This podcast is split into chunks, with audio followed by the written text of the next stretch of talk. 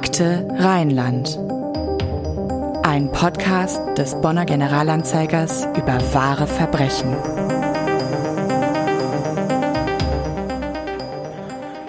Bonner Generalanzeiger am 26. März 2023. Er hatte noch versucht, Schlimmeres zu verhindern, doch er kam zu spät. Ein Autofahrer, der in der Nacht zu Sonntag gegen 1 Uhr auf der Rodenkirchner Straße in Wessling-Keldenich unterwegs war, hatte im Vorbeifahren einen jungen Mann sitzend mitten auf der Gegenfahrbahn gesehen. Da er sich Sorgen machte und dem Mann helfen wollte, entschloss er sich umzudrehen. Doch währenddessen kam ihm bereits ein Fahrzeug mit hoher Geschwindigkeit entgegen. Wenig später fand der Zeuge einen 20-jährigen Mann schließlich mit erheblichen Verletzungen auf der Fahrbahn liegend vor. Von dem Unfallfahrzeug fehlte jedoch jede Spur. Der Fahrer oder die Fahrerin war nach dem Unfall augenscheinlich einfach weitergefahren. Der Autofahrer verständigte sofort die Rettungskräfte und leistete erste Hilfe. Die angefahrene Person wurde lebensgefährlich verletzt, mit Notarztbegleitung und einem Rettungswagen in ein Krankenhaus gebracht, Wenig später erlag er jedoch seinen schweren Verletzungen. Hallo und herzlich willkommen zu einer neuen Episode von Akte Rheinland, dem Crime-Podcast des Bonner Generalanzeigers. Ja, richtig, uns gibt's auch noch. Ihr habt recht lange wortwörtlich nichts von uns gehört und viele von euch haben uns auch schon mehr oder weniger ungeduldig gefragt, wann geht's denn endlich weiter? Wann kommt Staffel 5? Hier sind wir also mit einer neuen Episode und ist das jetzt der Anfang von Staffel 5? Dazu ein klares Jein. Ja, es wird Staffel 5 geben, das ist ganz sicher und wir hätten auch am liebsten sehr viel eher wieder angefangen. Aber es gibt aus unterschiedlichen Gründen beruflicher und auch privater Natur leider ein paar Verzögerungen. Jetzt aber können wir euch zumindest schon mal eine neue Episode präsentieren, denn mit der wollten wir nicht zu lange warten. Ihr werdet gleich hören, warum. Und was ihr natürlich in der Wartezeit sehr gern schon mal tun könnt, weil ihr uns damit wirklich weiterhelft, abonniert uns überall da, wo es möglich ist und hinterlasst uns doch gern eine nette Bewertung auf Apple Podcasts und bei Spotify. Danke dafür. Nun möchte ich aber erstmal meine heutigen Gäste vorstellen. Und zwar begrüße ich herzlich meine Kollegen Christoph Meurer und Jörg Mannhold, die aufmerksame Hörerinnen und Hörer unseres Podcasts schon mal hier gehört haben könnten. Hallo ihr zwei. Hallo. Hallo.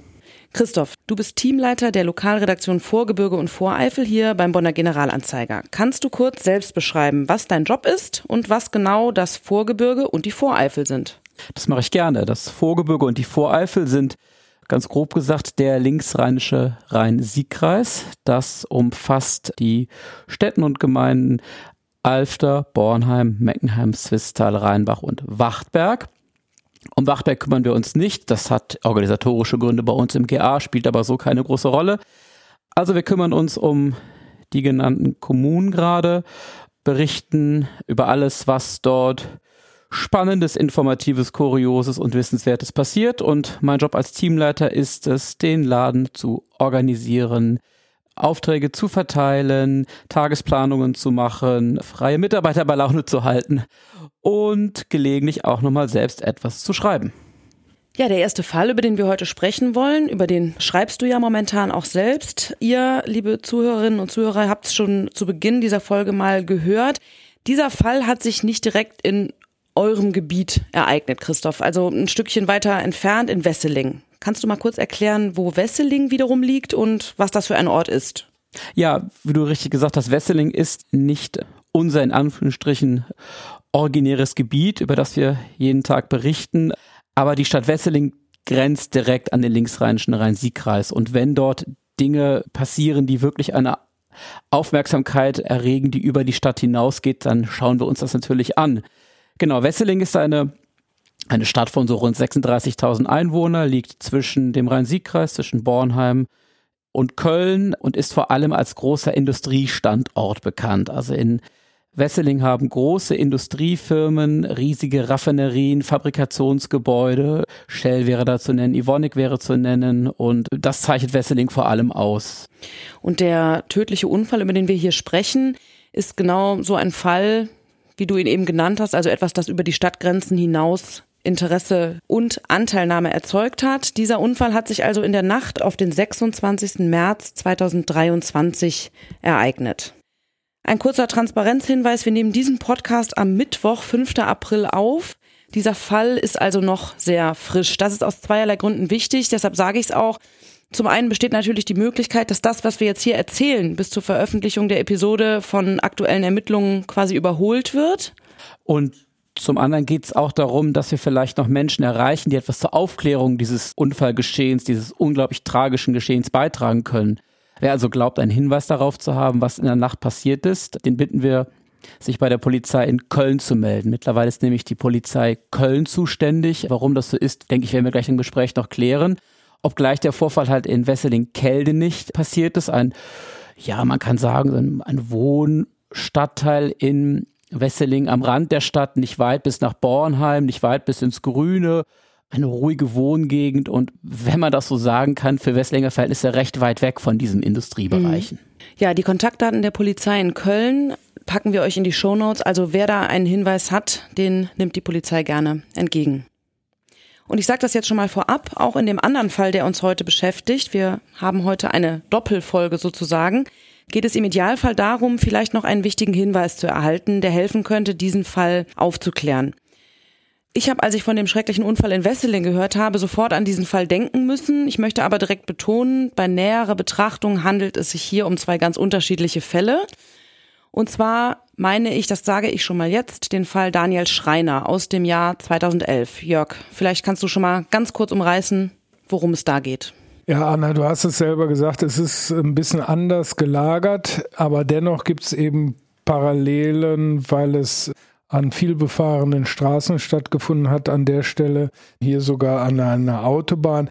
Es geht um Daniel Schreiner, der wurde in der Nacht auf den 9. Januar 2011 mit allerschwersten Verletzungen auf dem Seitenstreifen eine Autobahn gefunden. Das ist das Autobahnkreuz Bonn-Nord bzw. Autobahndreieck. Also da, wo die Autobahn A555 auf die A565 trifft.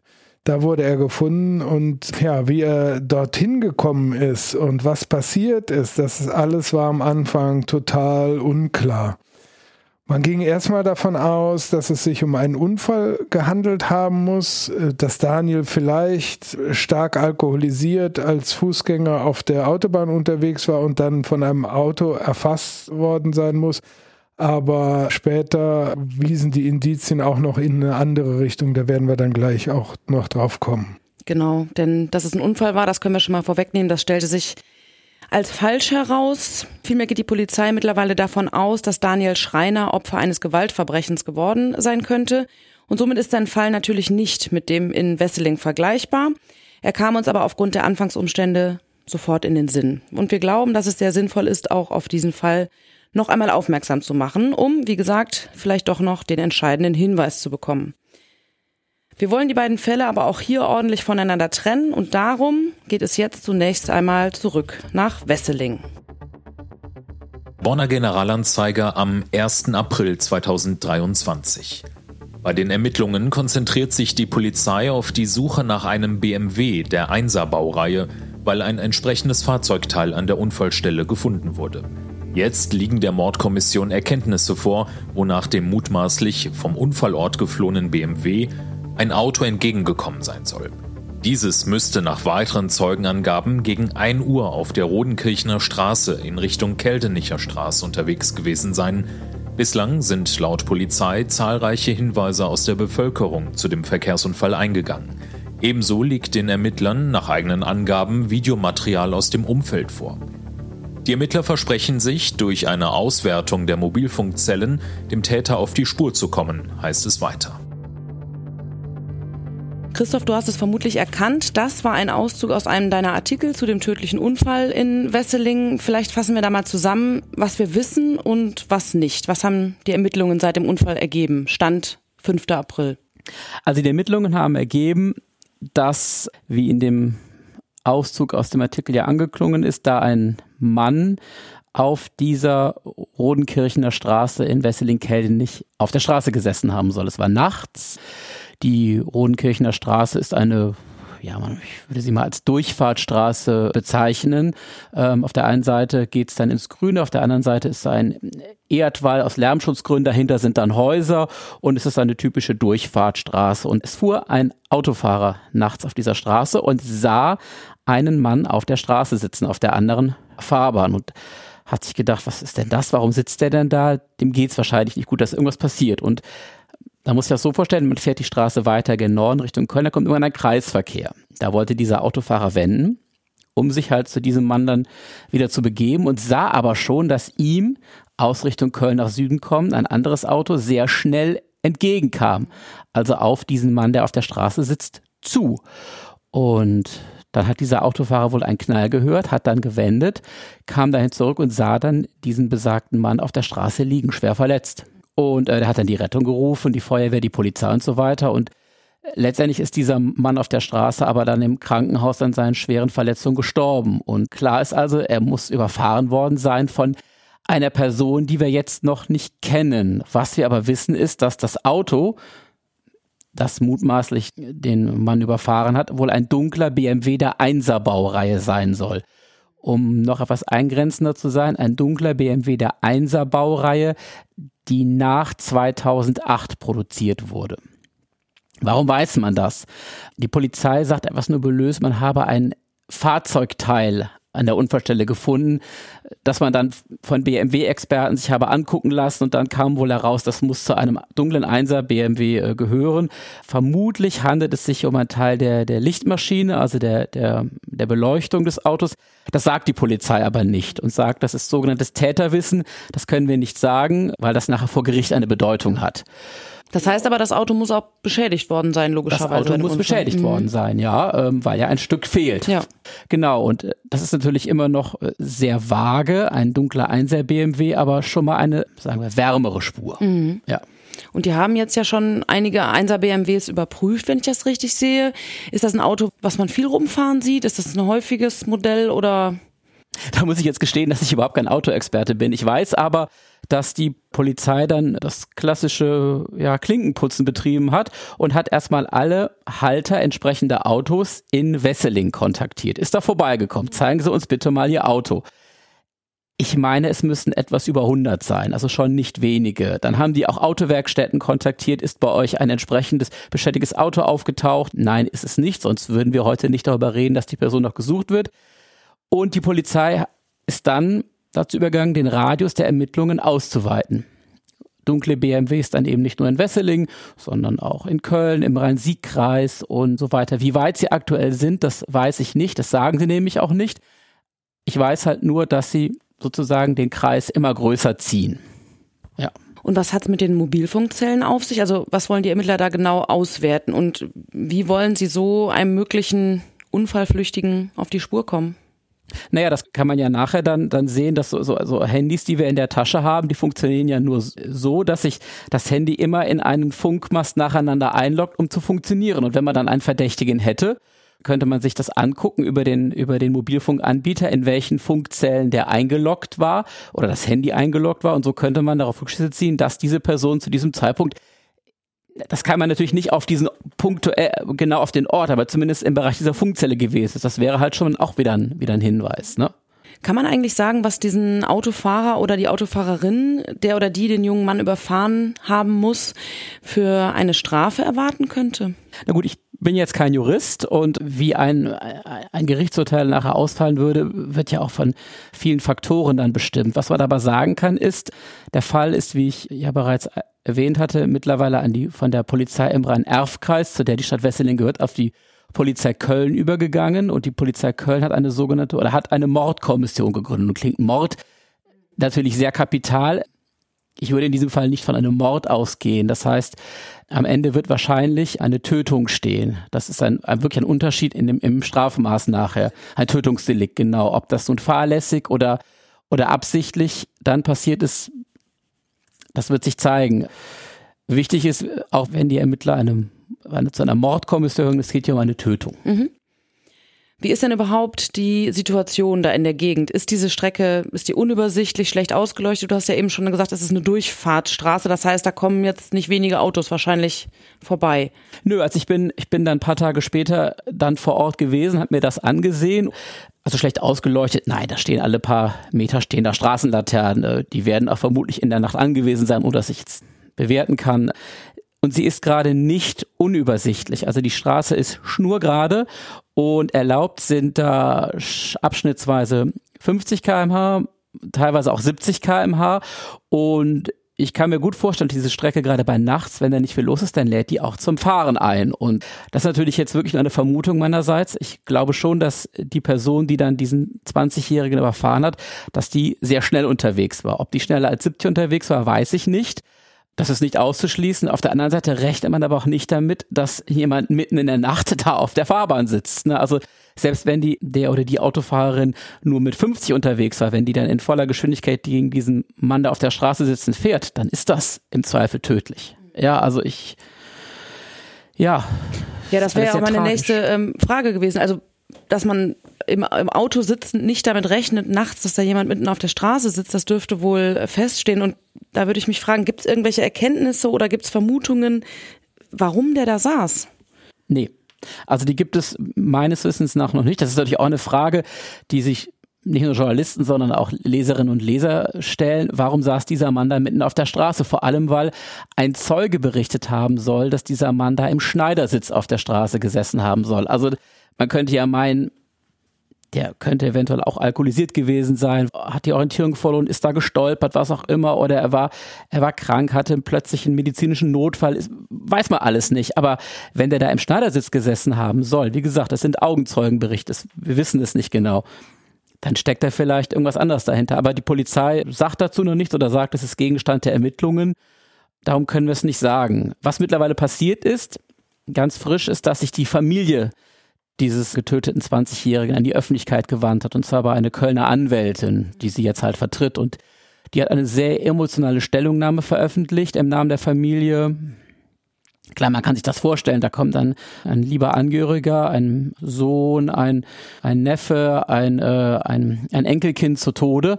Und dass die natürlich völlig mit den Nerven am Ende sind, dass deren, wie haben sie geschrieben, ihre Welt sei nicht mehr dieselbe als vorher, so sinngemäß, das ist vollkommen nachvollziehbar. Und was sie jetzt gemacht haben, ist, sie haben sogar eine Belohnung ausgesetzt von 3000 Euro für sachdienliche Hinweise, Hinweise bitte immer nur an die Polizei, nicht an die Familie und auch nur von Privatpersonen, das ist wichtig. Aber wenn man diese Zeilen liest, dieser Stellungnahme, dann merkt man schon, was da in diesen Leuten vorgeht. Man kann das sich sonst gar nicht vorstellen, nur versuchen nachzulesen. Also das ist für die sehr, sehr schrecklich. Mhm. Ja. Ja, dann bedanke ich mich bei dir schon mal ganz herzlich für die Einblicke und wir hoffen natürlich, dass sich vielleicht jemand meldet, der etwas zur Aufklärung dieses Unfalls beitragen kann. Kein Unfall, zumindest vermutlich. Und zunächst war das alles andere als klar. Das ist das, was Daniel Schreiner im Januar 2011 zugestoßen ist. Knapp 35 Kilometer sind es vom Hohenzollernring in Köln bis zum Autobahnkreuz Bonn-Nord. 28 Minuten liegen zwischen dem Zeitpunkt, zu dem Daniel die Klapsmühle verlässt, und dem, zu dem er scheinbar leblos, mit dem Gesicht nach unten liegend, auf dem Seitenstreifen der Autobahn gefunden wird. 28 Minuten, die Daniels ganzes Leben und das seiner Familie für immer verändert. Was ist in diesen 28 Minuten geschehen? Jörg, ich stelle dich auch noch mal kurz vor, obwohl du ja schon sehr oft hier bei uns zu Gast warst. Du leitest hier beim Generalanzeiger unsere Regionalredaktionen, also im Grunde die Lokalredaktionen außerhalb von Bonn, richtig? Das stimmt ganz genau. Wir haben insgesamt vier Redaktionen, die im Rhein-Sieg-Kreis und im A-Kreis beheimatet sind und da berichten wir immer gerne und viel. Kannst du uns berichten, wie dieser Fall Daniel Schreiner zu Beginn wahrgenommen wurde, auch innerhalb der Redaktion vielleicht? Am Anfang wusste man ja noch gar nicht, was da los war und man wusste auch den Namen Daniel Schreiner noch nicht, oder? Mhm, genau. Ich kann vielleicht so ein bisschen aus dem Redaktionsalltag berichten. Das ist ja am Wochenende passiert. Samstagnacht und dann haben wir ja sonntags unseren Sonntagsdienst, der die Montagszeitung macht. Wir sind aber da nicht in voller Mannstärke, sodass, wenn da was passiert, ja, gehen wir erstmal von dem Polizeibericht aus und versuchen auch dann noch ein bisschen was an Informationen zu bekommen. Aber auch die Polizei ist ja dann nur in der Leitstelle vorhanden und die meisten sind dann nicht im Polizeipräsidium tätig, sodass man da eigentlich schwer vertiefte Informationen bekommt. Und so war das auch. Also die Pressemitteilung enthielt unheimlich viele Fragezeichen, weil man, ja, also zum einen wusste man, da ist einer lebensgefährlich verletzt worden, ganz offensichtlich durch einen Unfall und vermutlich durch einen Zusammenstoß mit einem Auto. Und dann hat man auch festgestellt, dass das Opfer stark alkoholisiert war. Und da hat man zunächst vermutet, er könnte eben als Fußgänger sozusagen nicht Herr seiner Sinne über die Autobahn und vor allen Dingen auch nicht im Bewusstsein, dass das jetzt eine sehr gefährliche, gefährliche Situation, Situation, ist, ja. ist, da über die Autobahn gestolpert sein und dann von einem schnell fahrenden Auto erfasst worden sein. Wie gesagt, das hat sich später nach den intensiven Ermittlungen auch noch mal ein bisschen anders dargestellt, aber das war so die, der Ausgangspunkt. Aber äh, es zeigten sich schon relativ bald auch einige Informationen, die damit irgendwie nicht zusammenpassten. Mhm. Und deswegen dauerte es auch Tage, bis sich da so ein bisschen eine festere These herauskristallisierte. Mhm. Ja, vielleicht hören wir uns mal an, was in der allerersten Meldung stand, die dazu bei uns veröffentlicht wurde damals. Bonner Generalanzeiger am 10. Januar 2011. Ein 23-Jähriger aus Hennef ist in der Nacht zum Sonntag mit schwersten Verletzungen im Autobahnkreuz Bonn-Nord gefunden worden. Wie die Polizei mitteilte, lag der Mann auf dem Seitenstreifen. Ein Autofahrer hatte ihn entdeckt und die Bonner Polizei alarmiert. Die ging zunächst von einer hilflosen Person aus. Doch mittlerweile steht nach Angaben des Kölner Polizeisprechers Christoph Gilles fest, Behörde ist für die Autobahn zuständig, dass der Hennefer möglicherweise in alkoholisiertem Zustand über die Autobahn gelaufen war und von einem Pkw erfasst wurde. Der Fahrer sei flüchtig. Gefahndet werde nach einem blauen Wagen. Wir haben entsprechende Lackspuren gefunden, sagte Gilles. Zudem hätten Beamte eine Kennzeichenhalterung sichergestellt, die der Unfallverursacher offenbar verloren hatte. Man kann im Nachhinein sagen, also wenn man ganz ehrlich ist, ist da eigentlich so ziemlich alles falsch, oder? Ja, das war sozusagen das Ursprungsszenario, die Annahmen, die da auf Basis des ersten Polizeiprotokolls getroffen wurden. Man muss sich das ja immer so vorstellen, als allererstes fährt die Polizei an einen Unfallort und natürlich versucht man dann Verletzte, möglich Verletzte zu versorgen und so weiter über Rettungswagen. Aber die Beamten, die da vor Ort sind, erstellen dann ein Protokoll eigentlich für die eigenen Akten und aus diesem Protokoll werden dann auch Polizeimeldungen geschrieben. Da werden, sind aber tatsächlich nur Informationen verarbeitet, die in diesem Protokoll auch enthalten sind. Und das sind ja sozusagen diese technischen Angaben, die die Polizei braucht. Da ist nicht viel von Psychologie oder von Thesen oder so die Rede. Und so muss man sich das so selber zusammen überlegen. Und es gab im Laufe der folgenden Tage weitere Berichte. Unter anderem gab es auch die Information, dass Daniel einen Blutalkoholwert von fünf beziehungsweise mehr als fünf Promille gehabt haben soll. Und das ist, naja, medizinisch mhm. sehr fragwürdig. Ja, ich habe mir mal angeschaut, welche Auswirkungen Alkohol bei bestimmten Konzentrationen im Blut so hat. Dazu muss man natürlich sagen, dass bei Menschen, die regelmäßig sehr viel Alkohol trinken, die Toleranz natürlich größer wird. Das heißt, es ist mehr Alkohol nötig, um die gleiche Wirkung zu erzielen. Aber das hier sind jetzt die Werte für Menschen mit einem nicht abhängigen Trinkverhalten. Und soweit wir wissen, war der Daniel Schreiner jetzt kein Alkoholiker oder so. Wir gehen also davon aus, dass das auf ihn zutrifft. Schon bei 0,2 Promille kann Alkohol enthemmend wirken, zumindest bei Leuten, die sehr empfindlich sind oder die den Konsum nicht gewöhnt sind.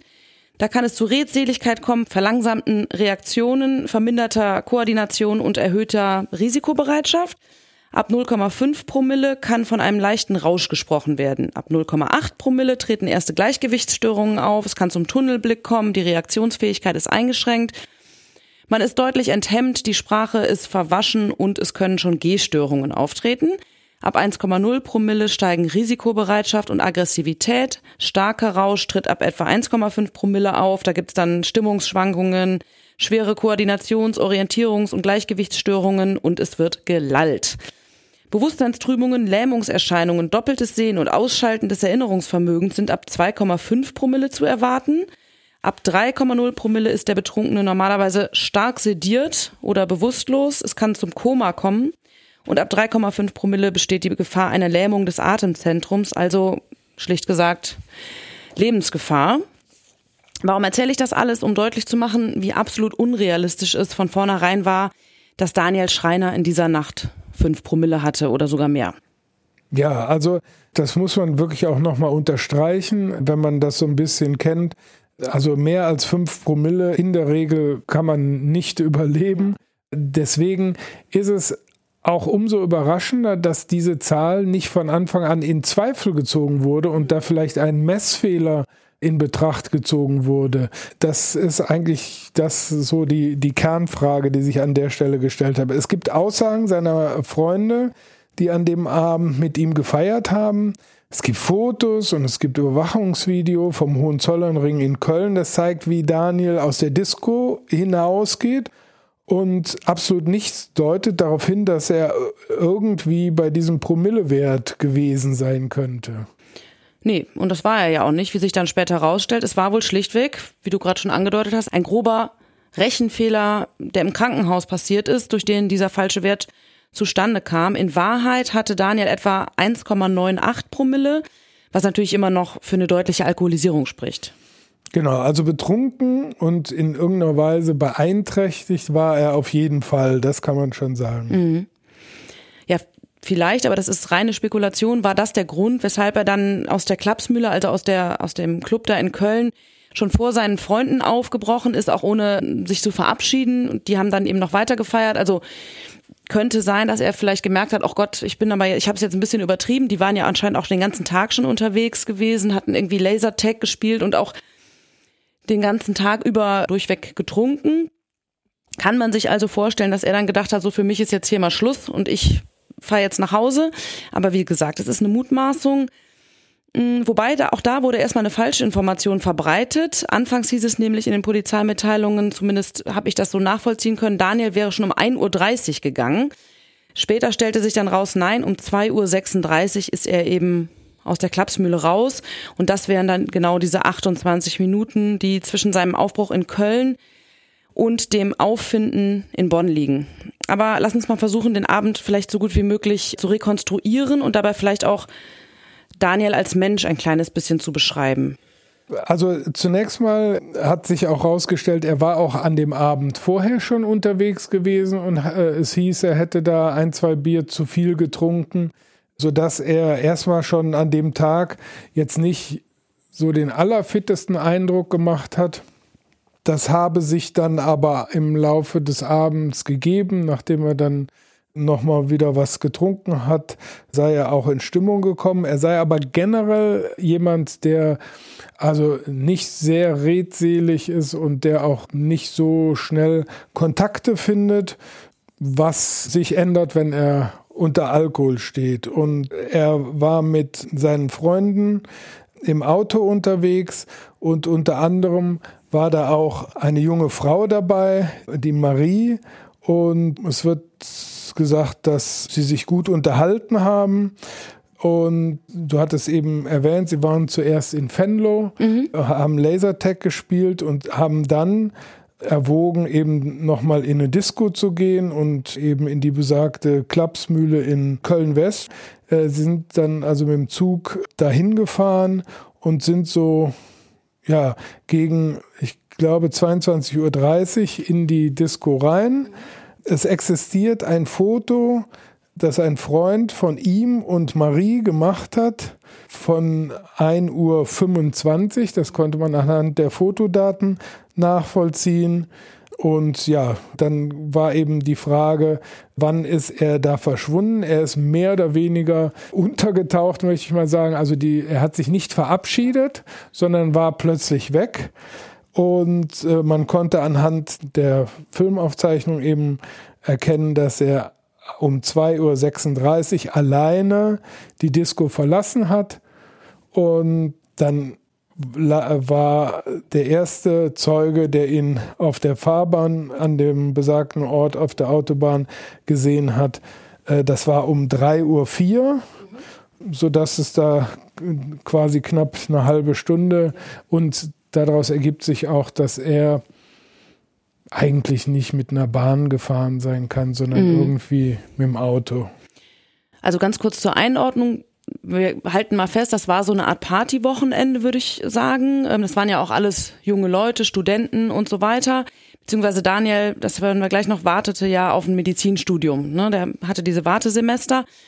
Und die waren da eben das ganze Wochenende unterwegs und dann am Schluss eben in der Klapsmühle. Die Klapsmühle beschreibt sich selbst als Kölns Partylokal Nummer eins und als lebhaften Nachtclub mit Charts und Schlagermusik. Es ist da immer ähm, extrem voll. Die Musik ist im Grunde ähnlich wie am Ballermann und die Stimmung letztlich auch. Also wer gehobenes Niveau und gepflegte Unterhaltung sucht, der ist jetzt nicht zwingend gut aufgehoben, aber das war, soweit ich es weiß, ohne jetzt was Falsches sagen zu wollen, immer schon ein beliebter Anlaufpunkt für junge Leute, gerade aus dem eher ländlichen Raum, zum Beispiel aus der Eifel. Und dieser Laden, der liegt da sehr zentral in Köln auf dem Hohenzollernring. Da ist man also auch schnell dann an, bei öffentlichen Verkehrsmitteln. Aber wir kommen gleich noch dazu. Daniel ist ja ganz offensichtlich nicht mit der Bahn, wie zunächst angenommen, nach Bonn gekommen. Und um die Klapsmühle soll es ja hier nicht primär gehen. Daniel verlässt also um etwa halb drei Uhr nachts diesen Laden. Das wird, wie du schon gesagt hast, von einer Überwachungskamera aufgezeichnet. Und dann ist die Frage, was passiert dann? Ja, das ist eben nicht hundertprozentig geklärt. Es gibt, hatten wir ja gesagt, viele Fragezeichen. Zunächst ging man davon aus, dass Daniel mit der Bahn Richtung Bonn gefahren sein könnte, weil er nicht genug Geld für ein Taxi dabei hat. Also genau genommen hat er 15 Euro. Das reicht natürlich bei weitem genau, nicht für, für ein Taxi. Genau. Ne? Und äh, er war ja auch schon in der Disco und hatte da auch dann mhm. was getrunken und so weiter. Das Überwachungsvideo deutet aber darauf hin, dass er nicht mit der Bahn gefahren ist, denn wenn er zur Bahnhaltestelle gewollt hätte, dann wäre das entweder der Rudolfsplatz oder der Friesenplatz gewesen. Dann wäre er nach links oder rechts am Ausgang der Disco gegangen. Er geht aber direkt und auch zielstrebig geradeaus Richtung Straße. Und das heißt, was ist an der Straße? Also da stehen Taxis, oder? Also die Ermittler gehen davon aus, dass er eben doch ein Taxi genommen hat, weil an dieser Stelle wohl immer Taxis auf Kundschaft warten. Ja gut, das bietet sich an der Stelle am Ring da mit vielen Clubs und Bars ja an. Und dass Daniel mit einem Auto nach Bonn gekommen sein muss, ist eigentlich logisch, denn nur so, das hatte ich eben schon mal angedeutet, ist diese Zeitspanne von nur einer halben Stunde zu erklären, die zwischen Aufbruch in Köln und erstem Auffinden auf der Autobahn in Bonn liegt. Ja, ich habe mal nachgeschaut zwischen dem Hohenzollernring, wo wie gesagt die Klapsmühle ist, und dem Autobahnkreuz Bonn Nord liegen etwa 35 Kilometer und na, zumindest nachts kommt das mit der Fahrzeit auch hin. Also das ist schon, für die Bahn ist es wäre es definitiv viel zu schnell. Also der muss mit einem Auto gefahren sein. Also mitgenommen worden sein. Aber da war doch noch irgendwas mit einer Taxifahrerin, oder? Genau, also da war eine etwas mysteriöse Zeugin, die sich nach der ersten Aktenzeichen XY-Sendung, wo der Fall ausgestrahlt wurde, bei der Polizei meldete und behauptete, sie wäre annähernd zu der Zeit mit ihrem Taxi und einer Passagierin dieselbe Strecke gefahren wie ein Kollege, der sie auf der Autobahn wild überholt habe. Und später haben sie dessen Taxi samt Fahrgast am Randstreifen der A555 stehen sehen. Also nicht weit entfernt von der Stelle, an der Daniel dann später gefunden wurde. Aber Sie hat dann auf Fotos keines der möglichen Taxis von Kollegen erkannt. Es gab auch sonst niemanden, der ihre Beobachtungen bestätigen konnte. Das ist vielleicht nicht ungewöhnlich, weil dann so spät nachts da auch nicht so der wilde Verkehr herrscht, aber die Frau die sie in dieser Nacht von Köln nach Bonn gefahren haben will, hat sich auch nie gemeldet und so konnte das eigentlich in keiner Weise verifiziert werden. Ja, es ist alles alles sehr rätselhaft und natürlich wird über das, was in dieser knappen halben Stunde passiert sein könnte, auch in einschlägigen Foren im Internet mehr oder weniger wild spekuliert. Unter anderem wird einigermaßen naheliegend wahrscheinlich vermutet, Daniel könnte mit einem Taxifahrer in Streit geraten sein. Vielleicht weil er zu wenig Geld für die Fahrt dabei hatte. Ja, vielleicht weil ihm auch aufgrund des Alkoholkonsums schlecht wurde. Also es gibt da verschiedene Spekulationen, die aber alle nie bestätigt werden konnten. Und dann gab es doch noch eine These. Ja, also mit dem Streit mit dem Taxifahrer äh, wenig Geld, das war eben die These, dass sich im Laufe der Fahrt vielleicht offenbart hat, dass er nicht ausreichend Geld hat und dass der Taxifahrer dann wutentbrannt ihn da einfach irgendwo rausgelassen haben könnte, mhm. um ihn quasi zu bestrafen, dass er ihn da jetzt draufgesetzt hat. Aber es gibt auch noch die These, die sich um seinen Käppi rankt. Die hatte nämlich die Aufschrift Israel Defense Force und war mit einem Camouflage-Muster mhm. und das könnte auch ein Auslöser einer Auseinandersetzung und letztlich einer Gewalttat gewesen sein. Zumindestens wurde darüber berichtet, dass er äh, Schwierigkeiten mit dem Türsteher hatte, mhm. bevor er da in die Disco eingelassen wurde. Auch wegen der Cappy? Wegen der Cappy. Ah, okay. Also zuerst hatte man gedacht, es äh, könnte irgendwie sein wegen seiner anderen Montur, dass er vielleicht nicht schick genug war, aber das entzündete sich eben an dieser Cappy, mhm. weil sie ganz klar eine politische Botschaft äh, transportiert hat und nehmen wir mal an, dass das der Grund war. Er ist aber dann nachher eingelassen worden. Fest steht im Grunde nur, um kurz nach drei Uhr, das hast du eben schon gesagt, wird Daniel also auf diesem Seitenstreifen gefunden. Wo ist das genau? Können wir das irgendwie lokalisieren?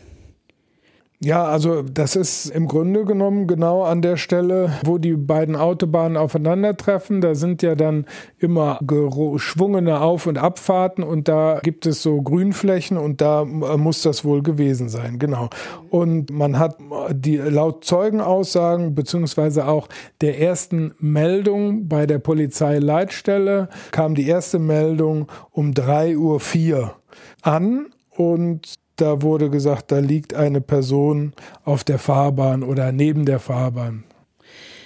Das muss man sagen, das kann vielleicht für Menschen, die hier ortskundig sind, etwas verwirrend sein, weil wir Daniel in der Berichterstattung ja auch immer als Hennefer bezeichnen. Hennef ist natürlich ganz woanders, also was ganz, ganz woanders am Rhein-Sieg-Kreis, da wäre man definitiv eine andere Strecke gefahren. Aber Daniel hatte ja ein Apartment in Bonn. Das heißt, er wollte aller Wahrscheinlichkeit nach, nach Bonn. Und diese Stelle, wo er da gefunden wurde, die ist ja im Grunde da in der Nähe vom Bonner Verteiler. Also eigentlich recht, ich sag mal, zentrumsnah. Daniel liegt mit dem Gesicht nach unten auf der Straße oder auf diesem Seitenstreifen. Er ist bewusstlos und augenscheinlich sehr schwer verletzt. Aber, wie sich dann deutlich später herausstellt, wohl eben nicht durch einen Unfall. Was hatte er denn für Verletzungen? Was kann man dazu sagen? Die Klamotten waren, soweit man das hören konnte, eigentlich in einem recht guten Zustand, so dass man das mit dem Szenario, dass er mit schwer mit einem Auto kollidiert ist, nicht zusammenbringen konnte. Er lag quasi am Seitenstreifen in Bauchlage quer zur Fahrbahn und das Gesicht war voller Blut so dass man auch auf den Gedanken kommen könnte, dass seine Verletzungen vielleicht nicht von einem Fahrzeug stammen, sondern er in irgendeiner Weise anders traktiert worden ist. Also stumpfe Gewalt, äh, sagt Zum man doch Beispiel. dann immer. Also der hatte eine schwere Kopfverletzung und da gab es eben die Möglichkeiten, entweder der ja, Spiegel eines größeren Fahrzeugs könnte ihn getroffen haben oder aber sowas wie ein Baseballschläger. Das war eben die Spekulation. Seine Klamotten, hast du gerade schon gesagt, waren noch einigermaßen intakt. Also dafür, dass für einen Unfall hätte das nicht gepasst. Und auch seine ähm, Brille und eine Uhr wurden gefunden, die aber auch jetzt nicht so lediert waren, wie man es nach einem Unfall erwarten würde. Der Autofahrer, der Daniel findet, leistet vor Ort erste Hilfe. Ein Notarzt behandelt ihn und lässt ihn dann ins Krankenhaus bringen. Daniel liegt danach 66 Tage im Koma. Als er erwacht, ist er nicht mehr derselbe. Vor dieser Nacht hatte Daniel geplant, Medizin zu studieren. Jetzt ist er ein Pflegefall. Für die Familie von Daniel, das kann man sich unschwer vorstellen, ist das ein unglaublich harter Schicksalsschlag, der wirklich das ganze Leben seitdem vollkommen umgeworfen hat. Ja, und hinzu kommt noch, dass Daniel selbst gar nichts zur Aufklärung dieser Nacht beitragen kann. Er wird inzwischen auf Pflegestufe 5 betreut und äh, hat keine Erinnerungen an die damaligen Ereignisse. Er wurde quasi in der Nacht selber erstmal sofort ins Koma gelegt. Äh, da war allerdings die Anfangsvermutung, dass er so einen hohen Promillegehalt im Blut hat. Das führte dazu, uns dann, nachdem man festgestellt hat, dass es doch nicht diesen hohen Wert gab, hat man ihn da rausgeholt. Aber er ist sowohl koordinatorisch als auch vom Sprechen her nicht mehr in der Lage, sein altes Leben zu leben. Wir haben vor dieser Aufnahme mehrfach versucht, Daniels Mutter zu erreichen, um sie zu fragen, wie es ihrem Sohn heute geht. Die ist ja sehr engagiert da, hatte auch mehrere Auftritte im TV schon. Wir hätten uns sehr gefreut, sie auch hier zu Wort kommen zu lassen. Leider haben wir sie bisher noch nicht erreichen können. Vielleicht klappt es ja im Nachgang noch. Denn Daniels Familie versucht ja seit längerem für den Sohn eine Opferentschädigung zu erhalten, aber leider vergeblich. Kannst du vielleicht erklären, warum das so ist? Ja, das Opferentschädigungsgesetz greift hier nicht, weil die Ursache für Daniels Schicksal bisher nicht ermittelt werden konnte. Also es gibt natürlich Vermutungen verschiedener Art, aber da kann man sich auf den Kopf stellen, wenn man keine stichhaltige These hat, wie es denn jetzt tatsächlich abgelaufen sein könnte, dann gibt es keine, äh, gibt es keine Entschädigung. Mhm. Man braucht keinen verurteilten Täter beispielsweise oder sowas, aber man muss schon stichhaltig nachweisen können, dass es eben eine bestimmte Art und Weise von Tat dem Ganzen zugrunde liegt. Daniels Mutter hat den Kampf jedenfalls bis heute nicht aufgegeben. Sie hat, habe ich eben schon gesagt, mehrfach durch Auftritte im Fernsehen versucht, die Aufmerksamkeit für das Schicksal ihres Sohnes aufrechtzuerhalten und seinen Fall vielleicht doch noch zur Aufklärung zu bringen dadurch. Wir können an dieser Stelle Daniels Mutter, wie erwähnt, leider nicht selbst zu Wort kommen lassen, aber wir haben ihre Worte aus einer der TV-Sendungen nachträglich einsprechen lassen. Das beschäftigt uns jeden Tag. Wir wollen wissen, was ist passiert? Warum ist es passiert? Warum tut man einem Menschen das an? Man hat ja seinen Tod billigend in Kauf genommen. Ich möchte das schon wissen und ich möchte vor allen Dingen auch, dass wenn man weiß, wer es gemacht hat, dass der oder die Täter zur Verantwortung gezogen werden. Es gibt noch jemanden, dem das Schicksal von Daniel Schreiner keine Ruhe lässt. Und mit dem konnte ich kurz vor Ausstrahlung dieses Podcasts, und ich meine wirklich ganz kurz vorher, sprechen. Das ist Polizeihauptkommissar Hartmut Schremmer, der bei der Polizei Köln in diesem Fall ermittelt hat. Und zwar, das ist wichtig, als Verkehrspolizist, wie er immer betont. Die Kölner Polizei ist ja für Unfälle und Verkehrsdelikte, die sich auf den Autobahnen hier im Gebiet ereignen, zuständig. Und Herr Schremmer, das sagt er selbst, kennt diesen Fall wohl so gut wie keiner sonst. Er war da eben der zuständige Sachbearbeiter. Und Hartmut Schremmer ist überzeugt, das war keine Unfallflucht, das war ein Gewaltverbrechen, ein versuchtes Tötungsdelikt. Ja, und nicht nur das. Hartmut Schremmer glaubt auch zu wissen, wer dieses Verbrechen begangen hat.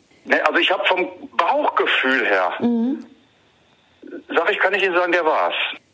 Wie vor einiger Zeit dann doch nochmal Bewegung in den Fall Daniel Schreiner kam, warum Polizei und Staatsanwaltschaft Bonn dann eingeschaltet wurden und warum Hartmut Schremmer die Hoffnung nicht aufgibt, dass dieser Fall doch noch gelöst werden kann, das wollen wir euch gern auch an dieser Stelle erzählen. Wir müssen euch diesbezüglich, ich weiß, es ist ein fieser Cliffhanger, leider noch etwas vertrösten, aber ihr werdet bald wieder etwas von uns dazu hören.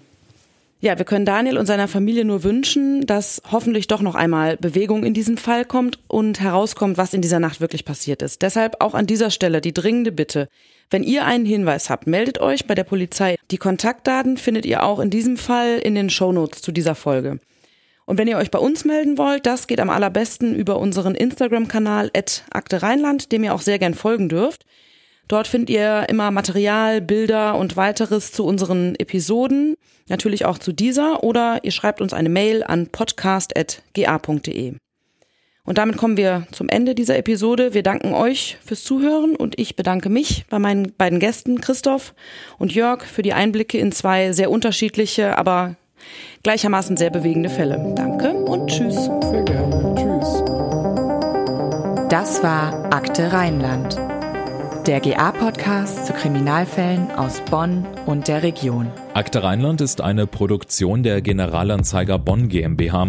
Redaktion und Produktion Anna-Maria Bekes und Andreas Deik. Sprecher Daniel Dähling und Martin Busch. Intro und Outro Charlotte Pekel. Grafik Sabrina Stamp.